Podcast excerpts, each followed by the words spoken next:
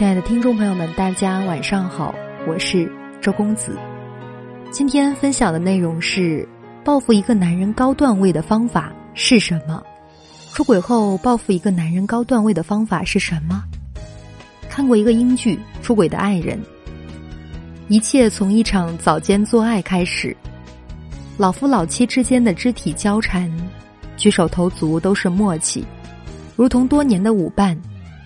有一种理所当然的亲密，然后就是亲情无限的早餐，乖顺的儿子，顽皮的父亲和娇宠的看着爷俩亲密的妈妈，这算是中产阶级美好的生活广告片了。然后当一切归于寂静，女主角在丈夫借给自己用的围巾上，发现了一缕金发，好像你可以听到咔嚓一下，她心里的什么地方。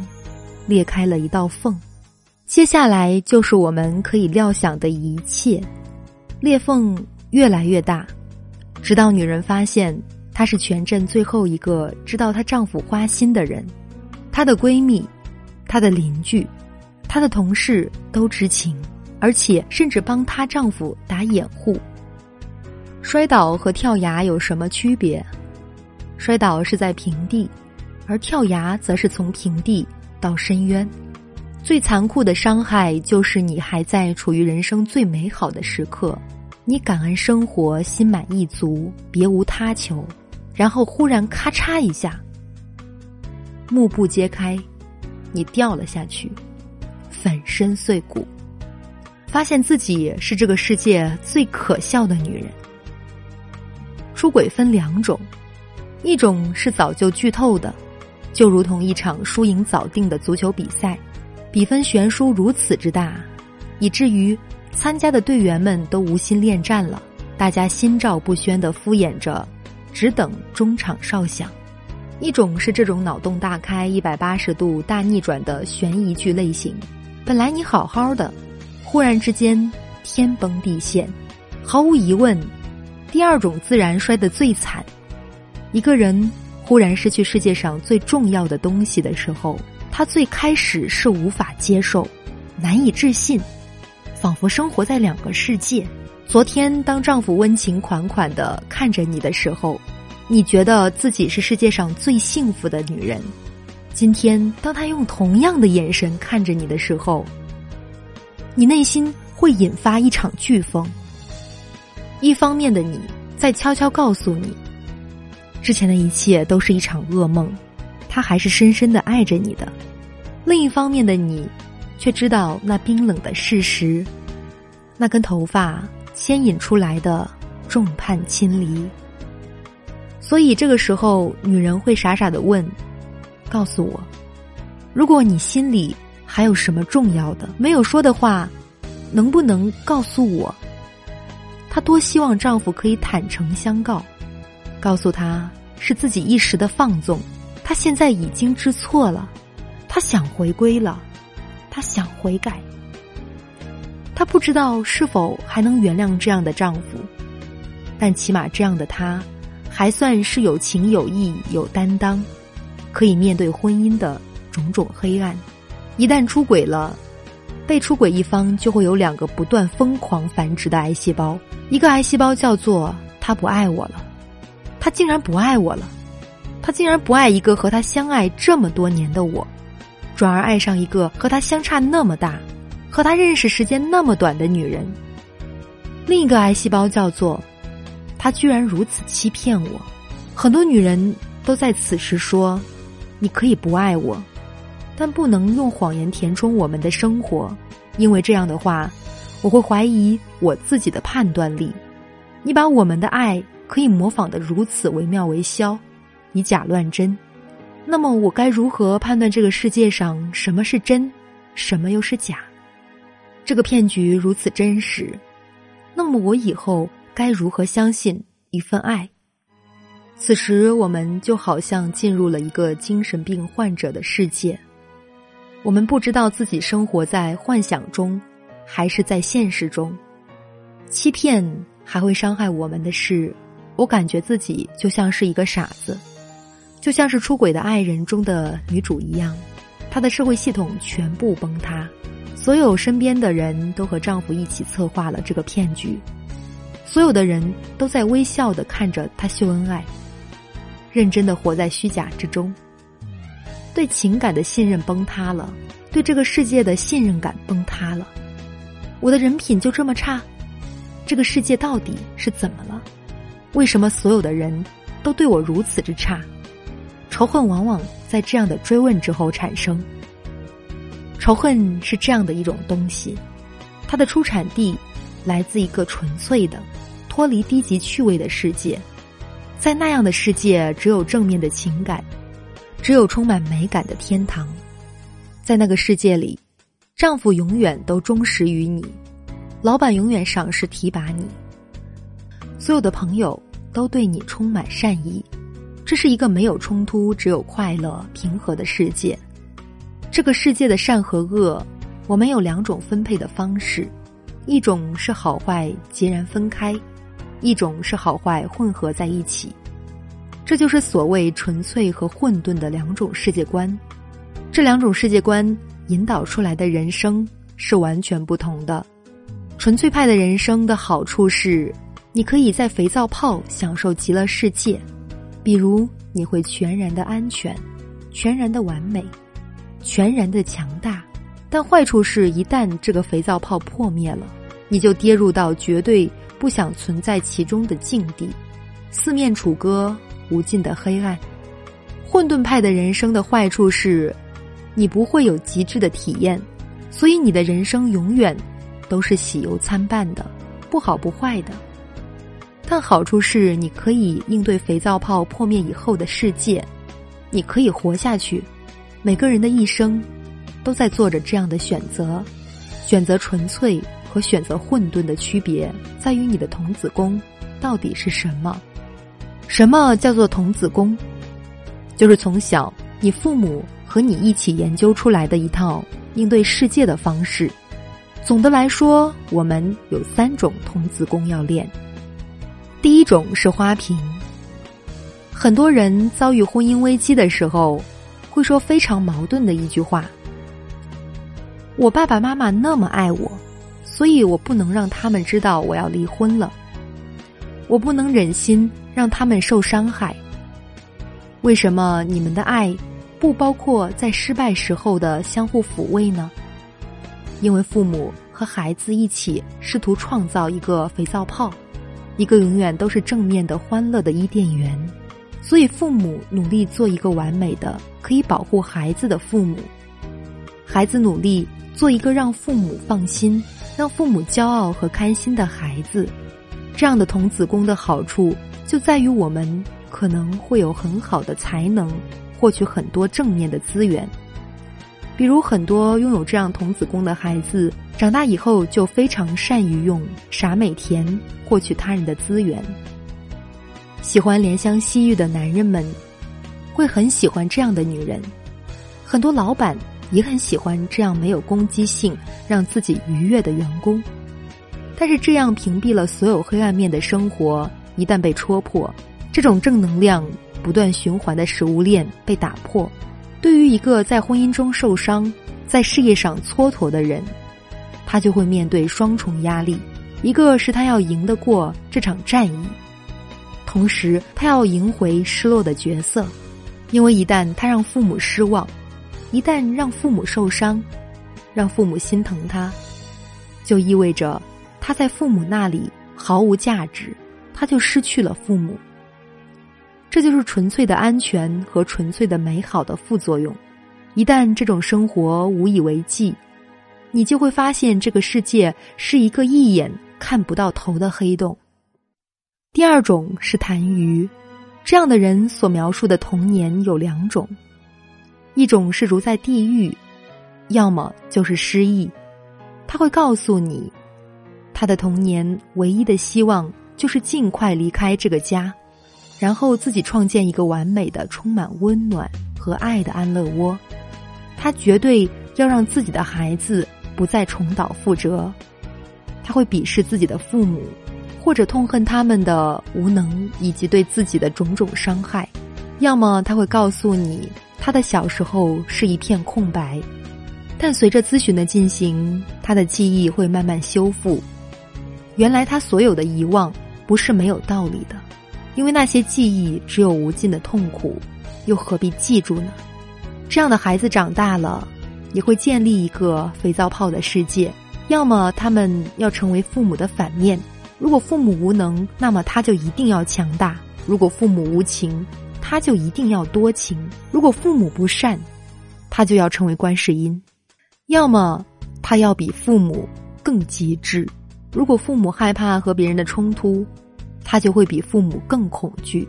这样，他就会有一种和父母捆绑在一起的安全感，因为父母把各种恐惧和负面情绪都扔到孩子的内心。这个孩子要么选择希望，相信自己长大以后。可以创造一个相反的世界，要么选择绝望，完全向黑暗投降，成为彻底的动物。所以，痰盂的好处在于：要么你可以拥有强大的动力，希望用理想照进现实；要么你可以拥有强大的忍受痛苦的能力，做一个墙头草，过世俗的生活。但坏处在于，一旦肥皂泡破灭。一旦连世俗的生活都过不下去，痰盂们的人生就不知道如何走下去。总而言之，无论你是花瓶还是痰盂，人生只有一面，你的人生是不能承受翻过来的。要么你希望自己永远不要摔倒，比如像花瓶一样，把自己活成永远的白雪公主，或者像花瓶一样。把自己活成永远的女超人，可是没有人告诉你，一旦吃了毒苹果，没有王子救你怎么办？一旦你失去了超能力，怎么办？要么你希望自己不用永远站起来，就像痰盂型的另一种，我这辈子就趴在地上了，还不行吗？很多女人把自己的头都低到了尘埃里去了。我接受你的开放型婚姻，我接受你对我的冷暴力和热暴力，我接受你不给我生活费，可是我都接受了，为什么你还要离开我？这个时候做一个乞丐都活不下去了，怎么办？第三种童子功，饭碗，饭碗可以是最干净的，因为它要入你口；也可以是最肮脏的，因为它会承载。残羹剩饭，无论是痰盂还是花瓶，他们的人生都是一定要有预案的。人生最好按照他们的设计进行，但万一方案没有成功，他们就抓瞎了。他们能做的就是毁灭，他们的世界除了建设就是毁灭。但饭碗式的人，可以还有一个新功能——修复。往往会问前两者一个问题。当你在外面受小朋友欺负的时候，你一般会找谁寻求安慰？他们往往哑口无言，因为他们所谓的好父母，也不过是衣食父母，而非心理父母。也就是说，哪怕他们可以在外在层面获得非常丰富的满足，也不能在内在受伤的时候得到修复。修复往往就是两句话：一，没关系，有我在。二，没关系，会过去。第一句话是妈妈的话，这句话的效力在于让我们感受到不是一个人面对所有的黑暗，我们可以背后有靠山。第二句话是爸爸的话，他让我们可以不用焦虑于当下的痛苦，而可以用时间的维度看到更广阔的天地。很多花瓶式的孩子一直都努力做乖乖女。小时候不允许和男生接触，结果到了成年，又忽然要求她成为善于吸引男生的成熟女人。他们就像家猫一样，缺乏野化的训练，就被忽然扔到了原始大森林里。而很多痰盂式的孩子，一直都努力发展一个幻想：我很努力，我不需要任何人。结果到了情感世界，忽然发现自己的脆弱。而陷入到三无、无力、无望、无助而不知所措。他们都缺乏这两句话的滋养，缺乏被理解，就无法有安全感；放松下来，缺乏被指引，就没有能力去理解到底发生了什么，而陷入到情绪的黑洞之中。所以，这两种人都会在人生的某个阶段中被迫停下来，卡在某个地方不能自拔，因为当下的环境，他们的童子功已经无效了，他们不得不去学习如何过一个饭碗的生活，要么他们就要重返天堂。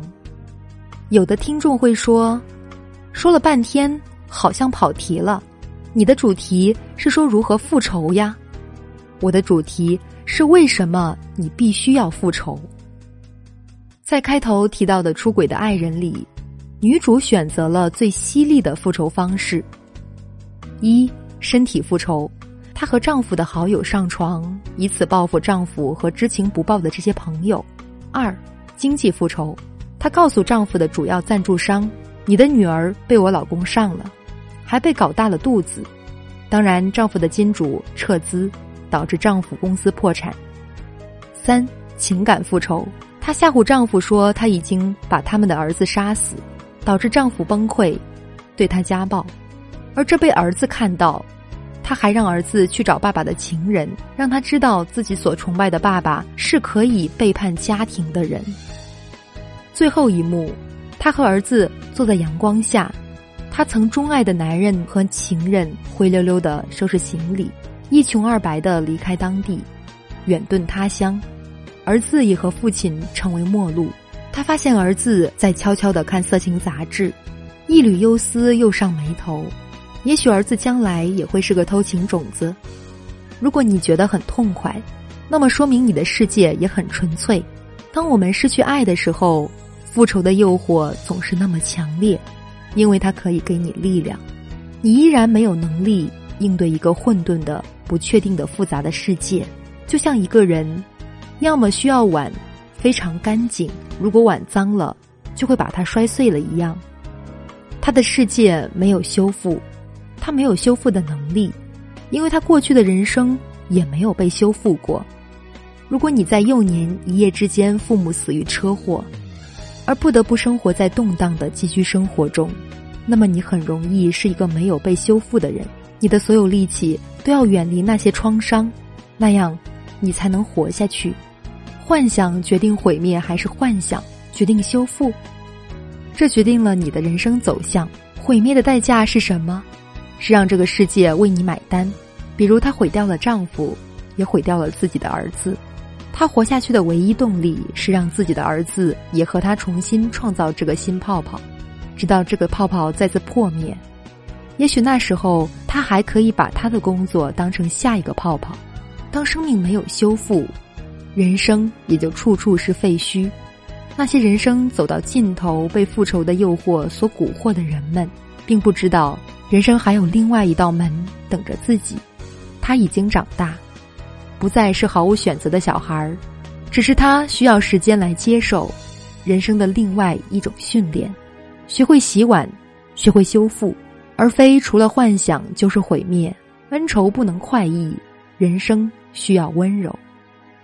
我们需要学会的是，每一次绝望后面都有新的机会和希望，都有我们需要进化的能力在等着我们。我曾经梦见有无数巨大的飞剑向我射来，我一直在逃，这样的梦一直都反复出现，直到三年后，我在梦里忽然想。与其总是逃，不如我转过身来看看到底他们会不会将我置于死地。结果呢？转过身来，我看到了风轻云淡的蓝天，我哈哈一笑，又是欢喜又是心酸。欢喜的是，一切都不过是自己的妄念；心酸的是，这个转身是如此的艰难。亲爱的，也许现在该你翻牌子了，放下屠刀，立地成佛。选择成长而非执着，可能是脱离恨海的最好方法。他能跟着你长大，你们就还有缘分。如果他配不上你的真正价值，那么也许是你甩掉的包袱，走向更高品位的生活的最好机会。最好的报复就是你的成长。有婚姻问题、冷暴力、伴侣出轨、婆媳关系问题的朋友，可以添加我的微信七九四七零三零七零，我会耐心的倾听您的倾诉，给你我最真诚的建议。在添加我的同时，请一定要备注上您是因为什么问题而添加我的，这样我才能够通过您的申请。今晚的分享就到这里，晚安。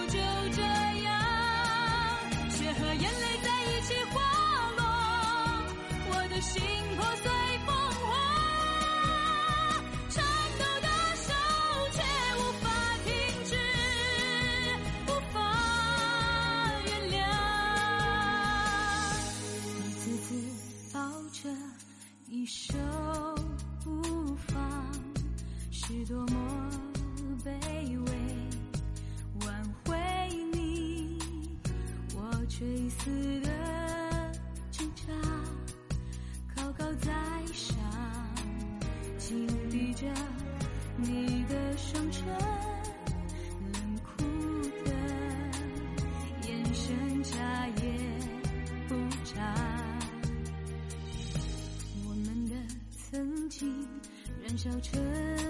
灰烬无所谓